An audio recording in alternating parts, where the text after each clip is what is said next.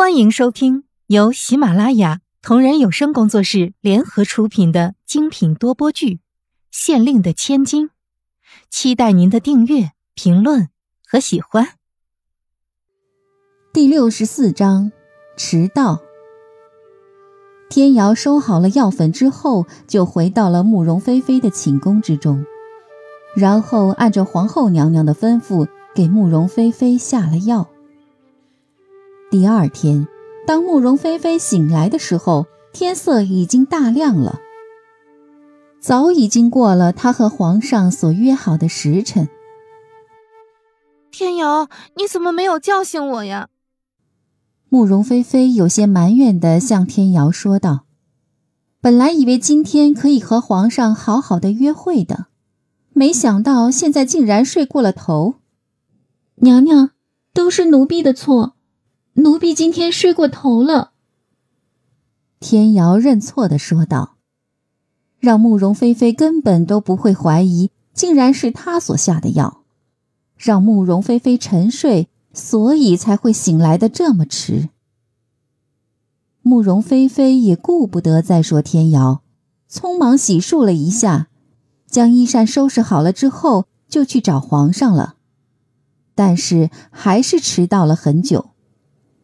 宫门口，皇上的仪仗列队整齐，皇上骑着大宛红鬃烈马停在队伍的最前面，闭目养神。今天是和慕容菲菲约好去西山游玩的日子，可是皇上稍微有点皱眉。慕容菲菲一直很守时的，明明约好辰时就出发的，现在已经辰时二刻了。皇上却还没有看到慕容菲菲的人影。皇上想派人去瞧瞧，到底出了什么事情，竟然迟到了。但犹豫了一下，说不定马上就到了，还是再等等吧。西山清凉寺的清泉水很是不错，皇上想早点赶过去，还能尝尝清泉水泡的茶。皇上很想天天喝那种茶，先前也派人取来宫中泡茶，可是却品不出那种味道了。水也还是那个水，茶也还是那个茶，而且论茶艺的话，宫中的奉茶女官们泡的茶绝对要比清凉寺的和尚们好得多，但是却怎么也喝不出那种甘甜清凉。透人心脾的感觉。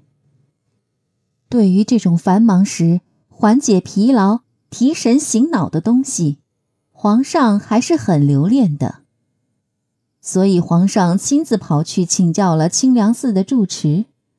住持听后只是一笑：“哈哈哈哈皇上太过执着了。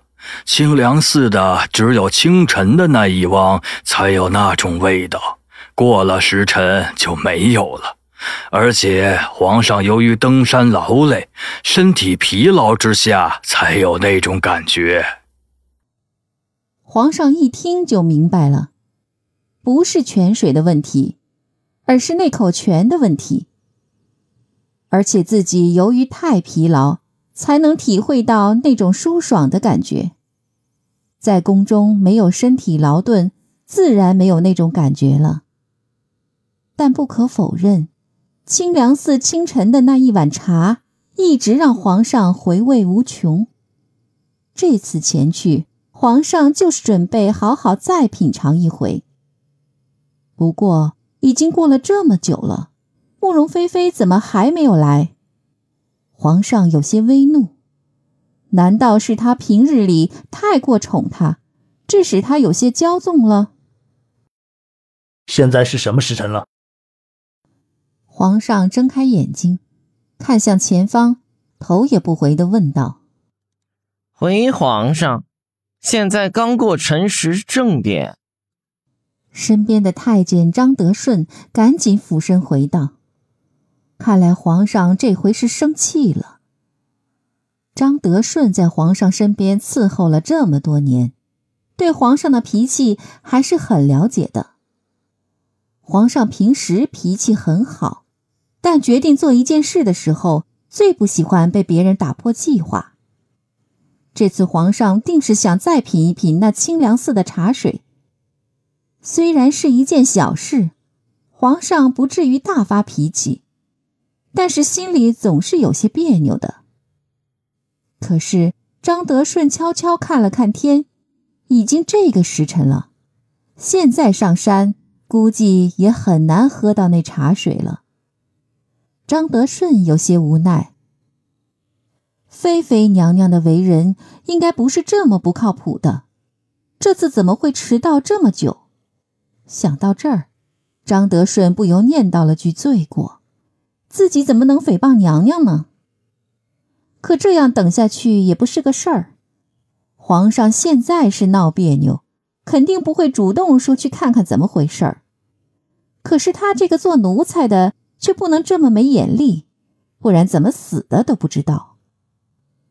张德顺悄悄退后，在旁边的小太监耳边吩咐了几句：“你马上去菲菲娘娘那儿看看，现在离皇上和娘娘约定的时间已经过了半个时辰了，皇上还想喝一碗清凉寺的茶水呢。”小太监是张德顺的徒弟，叫小林子，他自然明白师傅的意思，点点头。悄悄退了下去。慕容菲菲感觉脑袋很沉，晕晕乎乎的，好似以前感冒发烧时的情况。慕容菲菲用手背量了量额头，没有发烧啊，奇怪了，也没感觉喉咙发炎。天瑶，现在什么时辰了？慕容菲菲坐起身，喊了一声：“回娘娘。”现在是辰时正点。天瑶匆匆赶来，一边扶起慕容菲菲，一边回道：“什么？辰时正点？糟了！”慕容菲菲一惊，知道坏事了，连忙下床：“快，和皇上的约会迟到了！”天瑶知道轻重，连忙帮慕容菲菲洗漱打扮。娘娘。林公公在门外求见。侍女进门向慕容菲菲通报道：“林公公是张德顺的徒弟，这次八成是张德顺让小林子过来看看情况，催促自己的。快请他进来。”慕容菲菲一边打扮一边说道。小林子小跑着进了店门，一看慕容菲菲还在打扮。顿时急了，见过菲菲娘娘。哎呦，菲菲娘娘，您怎么还没有动身啊？皇上那边可是等急了。我师傅说，皇上还等着喝清凉寺的茶水呢。小林子知道什么该说，什么不该说。平日里，妃妃娘娘对他们这些下人都很好，也不像其他娘娘那么多规矩。所以小林子说话就直了点儿，因为他知道菲菲娘娘不会在意的。当然，他也只敢和菲菲娘娘一人这么说话，其他的娘娘他是不敢这么说的。菲菲娘娘也深得皇上喜欢，能提醒的就提醒一下好了。本集已播讲完毕，下集精彩继续。